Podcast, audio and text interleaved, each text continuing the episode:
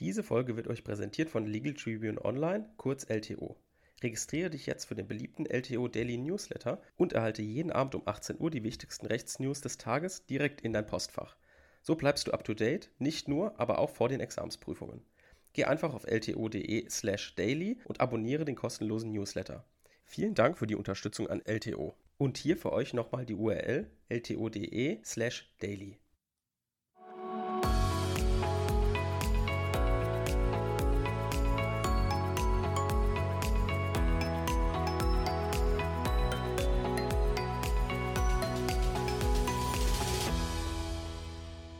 Willkommen zu einer neuen Folge Kurzerklärt. Heute sind wir wieder unterwegs im öffentlichen Recht und wir knüpfen auch an die letzten Wochen an. Wir sind ja im Moment ähm, im vorläufigen Rechtsschutz. Ne? Also wir haben uns Paragraph 80 5 angeguckt. Wir haben auch schon so ein bisschen abgegrenzt zum 123. Der 123 ist jetzt aber heute noch nicht dran, sondern wir werden uns heute um den Paragraph 80a kümmern. Da sage ich schon mal so viel vorweg.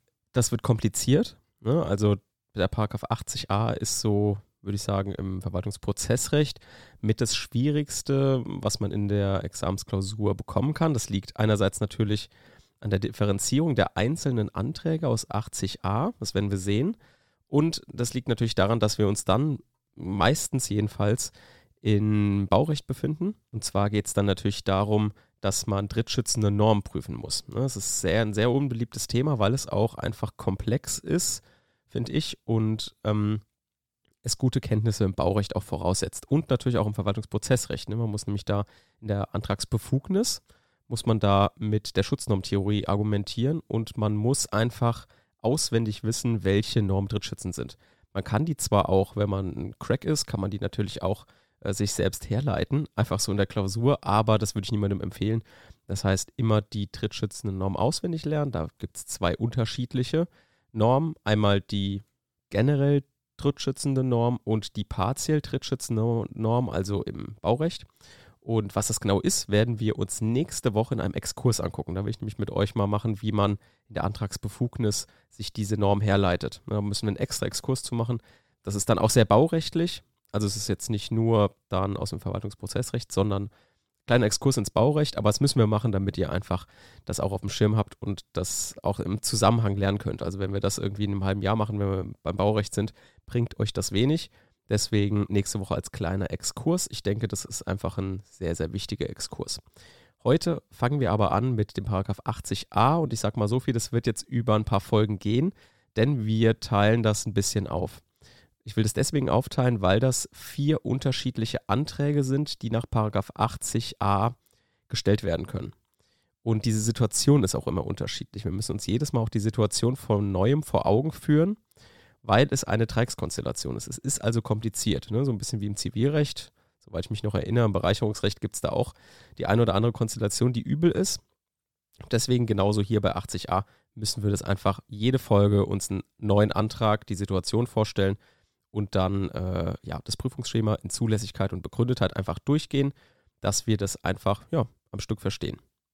Deswegen soweit der Vorsprache. Jetzt steigen wir richtig ein und am Anfang müssen wir uns natürlich erstmal den Paragraph 80a durchlesen. Ich werde schon ein paar Sachen sagen, die vielleicht relevant sind, auf die wir achten sollten.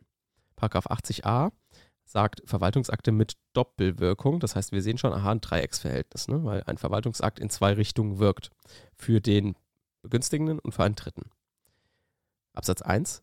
Legt ein Dritter ein Rechtsbehelf gegen den an einen anderen gerichteten diesen begünstigenden Verwaltungsakt ein, kann die Behörde Nummer 1 auf Antrag des Begünstigten nach 80 Absatz 2 Nummer 4 die sofortige Vollziehung anordnen Nummer 2 auf Antrag des Dritten nach 80 Absatz 4 die Vollziehung aussetzen und einstweilige Maßnahmen zur Sicherung der Rechte des Dritten treffen. Das heißt, in Absatz 1 handelt es sich jetzt klassischerweise um etwas, was die Behörde machen kann. Ne? Also es ist überhaupt nicht gerichtlicher Rechtsschutz jetzt im Moment, sondern es geht einfach nur um das Verhältnis Dritter, Begünstigter und Behörde. Ne? Also das können wir uns schon mal merken. Das ist also eine Dreieckskonstellation, die jetzt die Behörde auch lösen kann, wenn sie möchte.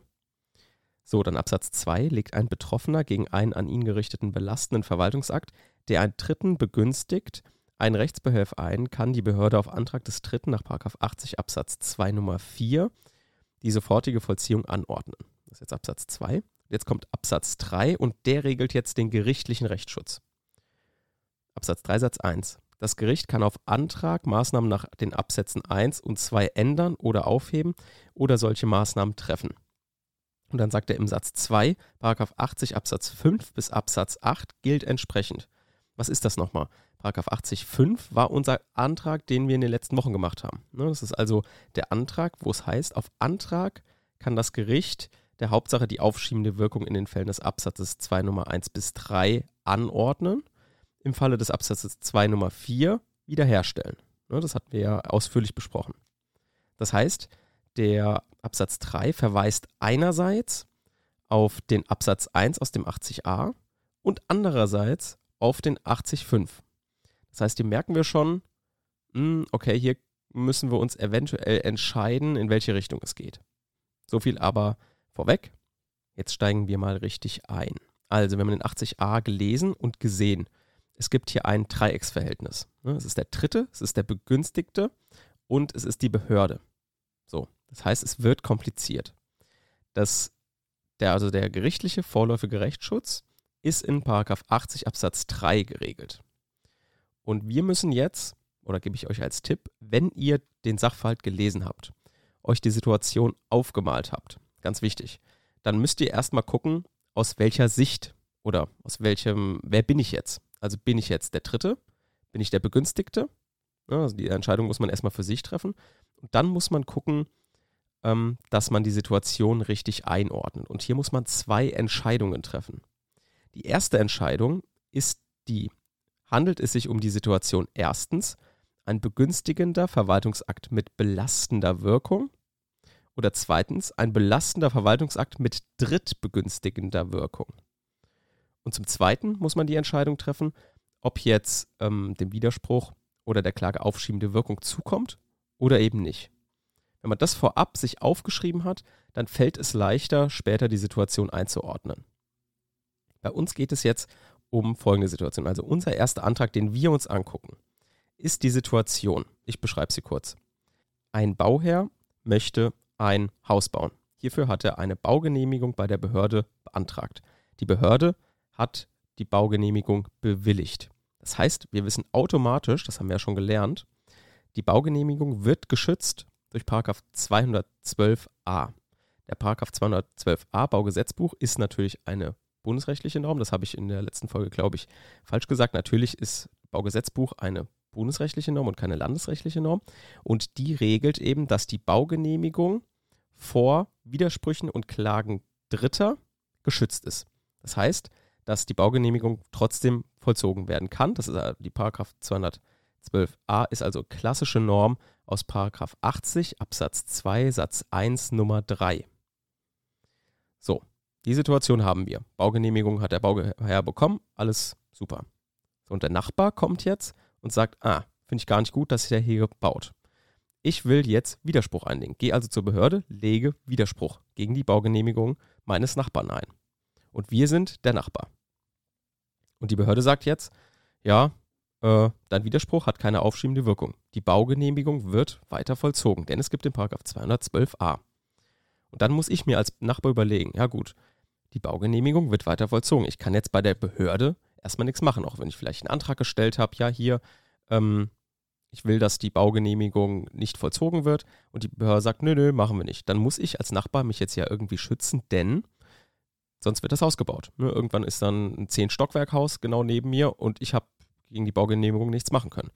Also geht es jetzt zum vorläufigen Rechtsschutz vor Gericht. Und hier müssen wir uns jetzt klar machen, dass der Gesetzgeber zwei Wege geschaffen hat. Ob das jetzt beabsichtigt war oder nicht, weiß ich nicht. Aber es gibt zwei Wege, hier einen Antrag zu stellen. Und es wird natürlich auch immer, gerade in der Literatur, gestritten, welcher Antrag ist jetzt der richtige. Und ich gebe mal so viel vorweg, fürs Erstexamen ist dieser Streit nicht entscheidend. Da müsst ihr euch einfach einen Weg aussuchen, das ändert nichts an der Prüfung. Das heißt, ihr, das ist einfach eine andere Normenkette, die Prüfung bleibt die gleiche. Im zweiten Examen ist es was anderes, denn da ist der Tenor anders. Und ihr müsst ja ein Urteil, äh, einen Beschluss schreiben, das ist ja vorläufiger Rechtsschutz, also gibt es einen Beschluss vom Gericht. Und dann müsst ihr natürlich den Tenor bestimmt formulieren und die Tenöre, ich hoffe, man sagt Tenöre, ähm, weichen natürlich voneinander ab, je nachdem, welchen Antrag man nimmt. Jetzt gibt es also zwei Möglichkeiten. Die erste Möglichkeit, die man wählen kann, oder den ersten Weg, sage ich mal, ist der, der vielleicht dem Wortlaut am nächsten liegt. Das ist Paragraph 80a Absatz 3 Satz 1. Ne? Das haben wir eben schon gelesen. Hier wird eben also auf den Absatz 1 Nummer 1 und 2 verwiesen. Das heißt, der Antrag wäre 80a Absatz 3 Satz 1 in Verbindung mit Paragraph 80a Absatz 1 Satz 2 VWGO und ist gerichtet auf die Aussetzung der sofortigen Vollziehung des Verwaltungsaktes. Also, der Antragsteller, also der Nachbar, sagt, ich möchte, dass die sofortige Vollziehung des Verwaltungsakts, der wird ja sofort vollzogen wegen Paragraph 80 Absatz 2 Satz 1 Nummer 3 in Verbindung mit Paragraph 212a Baugesetzbuch. Deswegen wird ja der, die Baugenehmigung, also der Verwaltungsakt, sofort vollzogen. Ich möchte, dass diese sofortige Vollziehung ausgesetzt wird. Lesen wir uns hierzu nochmal durch, was das Gesetz hierzu sagt. Das Gesetz sagt in Absatz 3, das Gericht kann auf Antrag Maßnahmen nach den Absätzen 1 und 2 ändern oder aufheben oder solche Maßnahmen treffen. So, und wir haben jetzt, wie gesagt, Paragraph 80a Absatz 1 Nummer 2 in der Verbindung. Und zwar heißt es da, legt ein Dritter ein Rechtsbehelf gegen den an einen anderen gerichteten diesen begünstigten Verwaltungsakt ein. Mhm, das haben wir, ne? Weil der Dritte, wir, der Nachbar, wir richten uns gegen einen begünstigenden Verwaltungsakt, der einen anderen begünstigt. Also den Bauherrn, unseren wiederum Nachbar. Und da heißt es, auf Antrag des Dritten, also auf unseren Antrag, nach 80 Absatz 4 die Vollziehung aussetzen und einstweilige Maßnahmen zur Sicherung der Rechte des Dritten treffen. Also genau unser Antrag auf Aussetzung der Vollziehung. Der zweite Weg geht über 80a Absatz 3 Satz 2. Denn hier wird einfach auf den 80 Absatz 5 bis 8 verwiesen. Und heißt, hier heißt es, gilt entsprechend. Das heißt, wir können auch den Antrag nach 80 5 in der Verbindung nehmen. Und hier wäre das dann ja eigentlich genau wie wir es auch in der Folge, letzten Folge schon besprochen haben. Ne? Wir haben den Paragraph 212a, der sagt, ja, es besteht keine aufschiebende Wirkung von Anfang an, nicht gesetzlich angeordnet. Wenn jemand Widerspruch und Klage einlegt oder erhebt, dann hat dieser Widerspruch, diese Klage keine aufschiebende Wirkung von Anfang an. Das heißt, wir müssen die aufschiebende Wirkung erstmalig anordnen lassen. Das ist unser Antrag an Gericht. Bitte, Gericht, ordne die aufschiebende Wirkung erstmalig an. Und das ist also unser zweiter Weg. Der geht also über den Paragraph 80a Absatz 3 Satz 2 in Verbindung mit Paragraph 80.5 Satz 1 Alternative 1 auf Anordnung der aufschiebenden Wirkung. Es ist also wichtig, dass man hier natürlich, je nachdem welchen Antrag man nimmt, unterschiedliche Formulierungen nutzt. Ne? Der 80.5er Antrag ist der Antrag auf Anordnung der aufschiebenden Wirkung und der 80a Absatz 3 in Verbindung mit Absatz 1 Antrag ist natürlich auf Aussetzung der sofortigen Vollziehung. Also einfach eine andere Formulierung, letztendlich aber für unsere Prüfung das gleiche. So, wer sich dann im zweiten Examen entscheiden will oder auch schon im ersten Examen einfach eine klare Linie haben möchte, der kann sich an der Rechtsprechung orientieren. Und die orientiert sich eben an dem zweitgenannten Antrag, also dem Antrag nach 80a Absatz 3 Satz 2 in Verbindung mit 80 Absatz 5 Satz 1 Alternative 1 auf die Anordnung der aufschiebenden Wirkung. Das ist also, ich sage jetzt mal, herrschende Meinung. Das könnt ihr auch benutzen, dann macht ihr einfach den Antrag und seid eigentlich immer gut dabei. So, wenn wir jetzt mal für uns schon vorab geklärt haben, was es hier für zwei Anträge gibt, die wir möglicherweise prüfen können. Dann gehen wir jetzt nach der herrschenden Meinung und haben vorneweg eingeordnet, in welche Richtung es geht und dann können wir mit der Prüfung auch einsteigen. Also Zulässigkeit, Eröffnung des Verwaltungsrechtswegs. Hier können wir wieder auf unsere Folge von vor zwei oder drei Wochen verweisen, wo wir ja auch schon die Zulässigkeit dargestellt haben. Ich sage euch jetzt nur, was im Verhältnis zu dem normalen 80-5er Antrag sich ändert, weil es eine Drittanfechtungssituation ist. Die statthafte Antragsart muss natürlich wieder hergeleitet werden. Wie wird die jetzt hergeleitet? Wir haben gesagt, Ausgangspunkt für uns ist, dass wir eingeordnet haben, wir befinden uns im vorläufigen Rechtsschutz. Deswegen ist das Ergebnis, was beim Gericht rauskommt, ein Beschluss. Daher müssen wir einmal 88, aber auch Paragraph 122 VWGO zitieren und hier davon, von diesem Klägerbegehren, Antragsbegehren müssen wir ausgehen. So, dann gehen wir ja in den 123 Absatz 5, sagen ja, im vorläufigen Rechtsschutz gibt es zwei Möglichkeiten. Einmal die Anträge nach 80.5 80a und den Antrag nach 123 Absatz 1 Satz 1. Und hier müssen wir eben sagen, ja, gibt es diese zwei Möglichkeiten, wenn man sich, für welche man sich entscheidet, hängt davon ab, ob es eine Anfechtungssituation ist oder nicht. Ist in der Hauptsache eine Anfechtungsklage statthaft, dann handelt es sich um die Anträge nach 80.5 und 80a. Für den Rest gibt es den 123 Absatz 1. In unserer Situation sind wir jetzt in einer Anfechtungssituation. In der Hauptsache wäre eine Anfechtungsklage statthaft, denn ich als Nachbar gehe gegen einen Verwaltungsakt vor, fechte also einen Verwaltungsakt an. Und dann müssen wir natürlich noch weiter argumentieren, weil wir ja schon gesagt haben, wir sind ja im 80a und den müssen wir auch irgendwie begründen. Und da sagen wir einfach, ja, der 80.5, der gilt für Zwei-Personen-Verhältnisse und der 80a gilt für Drei-Personen-Verhältnisse. Dann beschreiben wir kurz unsere Situation, die wir uns ja schon aufgemalt haben. Ne? Es gibt den Nachbar, es gibt die Behörde und es gibt den Bauherrn. Dreieckssituation. Und deswegen, und so begründen wir das dann auch, deswegen handelt es sich hier um den Antrag nach 80a Absatz 3 Satz 2 in Verbindung mit 80.5 Satz 1 Alternative 1 auf die Anordnung der aufschiebenden Wirkung. So, soweit also.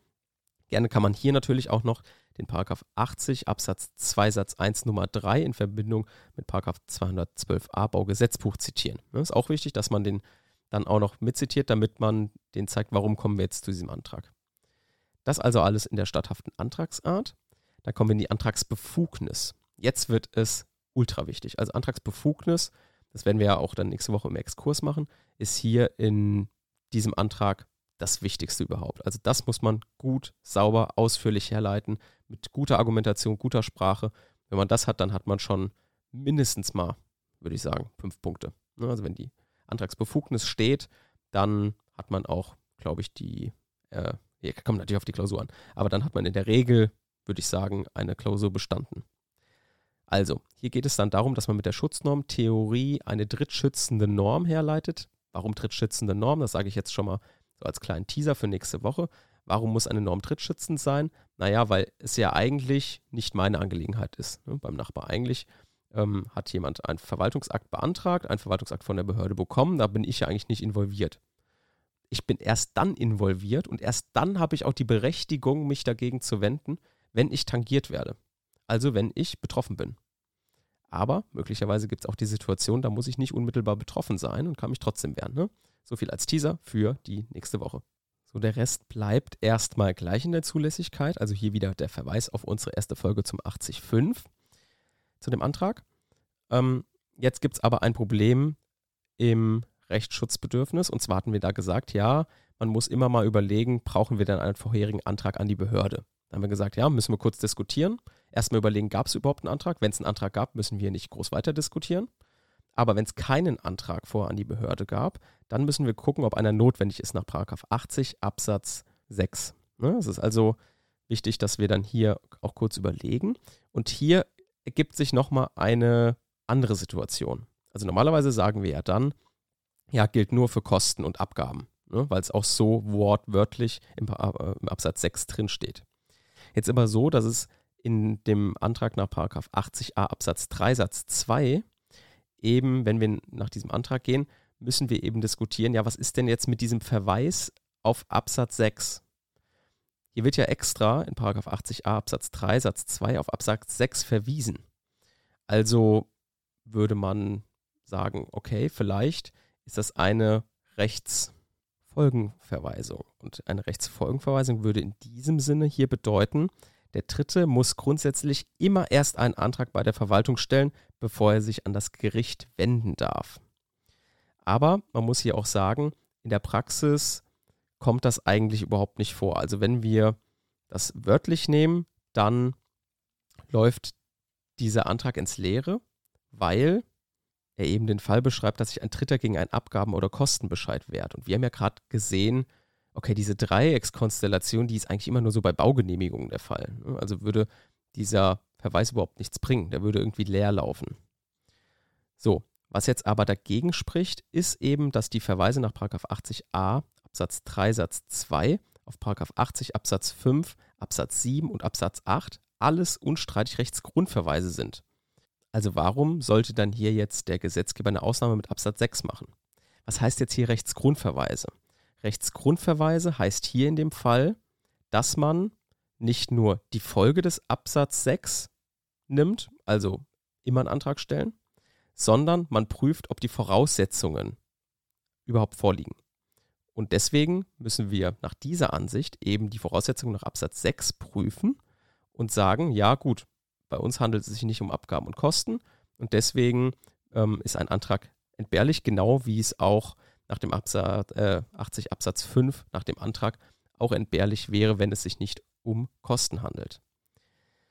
Diesen Streit muss man natürlich nicht führen, wenn, wie gesagt, oder wie ich oben schon erwähnt habe, ein vorheriger Antrag gestellt wurde bei der Behörde. Ne? Dann brauchen wir diesen Streit nicht führen.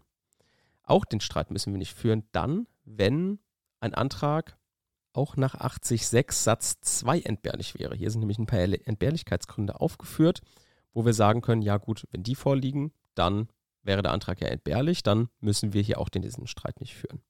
Ansonsten entscheidet ihr euch also immer dafür, Paragraph 80 a Absatz 3 Satz 2 ist ein Rechtsgrundverweis und das bedeutet, wir müssen eben darauf, worauf verwiesen wird, auch nach dem Grund noch prüfen. Also nicht nur die, auf die Folge schauen, sondern auch gucken, ob die Voraussetzungen dieses Absatzes vorliegen.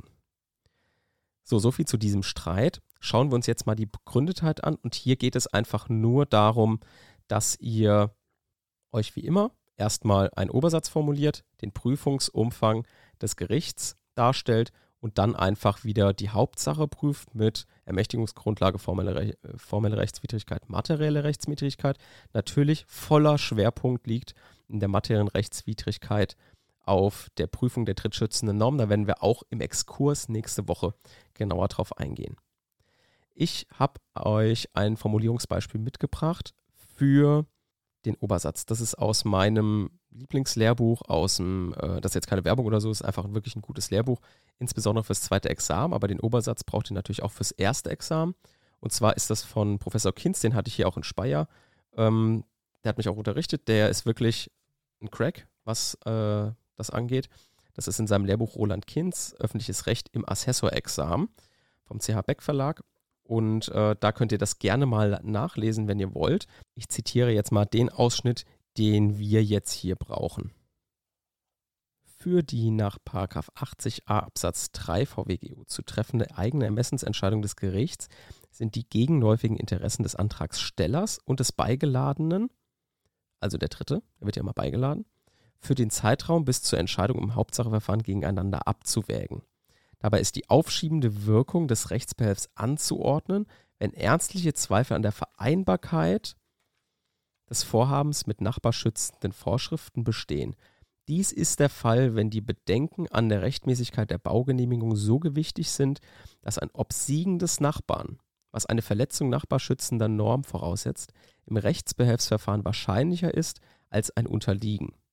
Lässt sich auch nach intensiver Prüfung nicht feststellen, ob der Rechtsbehelf des Nachbarn wahrscheinlich zum Erfolg führen wird, sind also die Erfolgsaussichten offen, ist nach der Auffassung der Kammer unter Abwägung der gegenseitigen Interessen zur Vermeidung vollendeter Tatsachen in der Regel die aufschiebende Wirkung anzuordnen. So, das ist auch die herrschende Meinung. Das werden wir uns, oder wo dieser Satz herkommt, werden wir uns auch in der nächsten Folge im Exkurs genauer angucken, weil wir dort den Drittschutz uns anschauen. Ne? Also wie leitet man eine drittschützende Norm ordentlich her? Das ist, denke ich, eine gute Möglichkeit, das zu verknüpfen. Das heißt, die Folge heute könnt ihr mit der nächsten Folge im Zusammenhang hören. Und in den darauffolgenden Wochen werden wir uns die anderen Anträge aus 80a angucken. Ja, da wird es nämlich nochmal wieder kompliziert. Differenzieren, also hier zu differenzieren, ist einfach schwierig. Da gebe ich euch wirklich nochmal abschließenden Tipp. Stellt euch und malt euch vor der Klausur immer die Situation auf, in der ihr euch gerade befindet. Wer seid ihr? Aus welcher Sicht guckt ihr? Seid ihr jetzt der Nachbar? Seid ihr der Bauherr? Es ist natürlich nur, nicht nur aus dem Baurecht. Ne? Seid ihr vielleicht ein anderer Dritter? Seid ihr ein anderer Begünstigter? Das müsst ihr euch aufmalen und die Entscheidungen, die ich euch am Anfang genannt habe, müsst ihr dann treffen, aufschreiben und gucken, welcher Antrag dann passt. Das ist mein Tipp für euch. Ich hoffe, es funktioniert für euch und wenn nicht, müsst ihr natürlich guckt gerne auch in anderen Lehrbüchern oder so, wie die euch da Tipps geben. Aber ich kann euch so viel sagen, auch so in Lehrbüchern für das allgemeine Verwaltungsprozessrecht sind hier keine guten Klausurtipps. Also ich habe jedenfalls keine guten gefunden. Es ist immer sehr kurz behandelt, weil es natürlich auch meistens sich um die Streitigkeiten im Baurecht handelt. Ne? Aber es kann halt mal sein, dass es eine andere Situation ist und dann ist man vollkommen verwirrt. Und wenn man wie im ersten Examen noch keinen Kommentar zur Hand hat, kann man diese Situation auch nicht irgendwie nachlesen. Man muss die dann irgendwie sich so aus dem Kopf herleiten und das ist einfach sehr schwierig. Deswegen hoffe ich euch, dass ich euch mit den Folgen weiterhelfen kann. Wir würden uns freuen, wenn ihr uns natürlich auch wieder bewertet. Das ist uns immer ganz wichtig. Ähm, auch gerne, was jetzt immer mehr kommt, sind äh, Fragen unten in diesen Sticker, insbesondere bei Spotify, aber gerne auch in die Bewertungsfunktion bei Apple Podcasts. Einfach eine Frage reinschreiben, weil die können wir super aufnehmen und dann hier verwerten. Genauso auch Hinweise, wie zum Beispiel den Hinweis, den ich heute eingebaut habe, dass Paragraph 212a natürlich eine bundesrechtliche Norm ist, natürlich aus dem Bauplanungsrecht, ne, Baugesetzbuch. Äh, das weiß ich natürlich, ich habe aber letztes Mal aus Versehen gesagt, dass Paragraph 212a aus der Landesbauordnung kommt, ist natürlich Quatsch. Und ähm, ich denke aber, die meisten wissen, dass Paragraph 212a aus dem Baugesetzbuch ist. Deswegen, äh, ja, vielen Dank auf jeden Fall für den Hinweis. Ich habe es jetzt heute korrigiert und ähm, ja, werde es auch wahrscheinlich nochmal in den Show Notes aus der letzten Folge nochmal korrigieren. Genau. Dann hören wir uns dann in der nächsten Woche, wenn ihr nur im öffentlichen Recht unterwegs seid, am Freitag wieder. Ansonsten natürlich am Montag wieder wie immer Zivilrecht mit Theresa und am nächsten Mittwoch wieder Strafrecht. Bis dahin. Tschüss.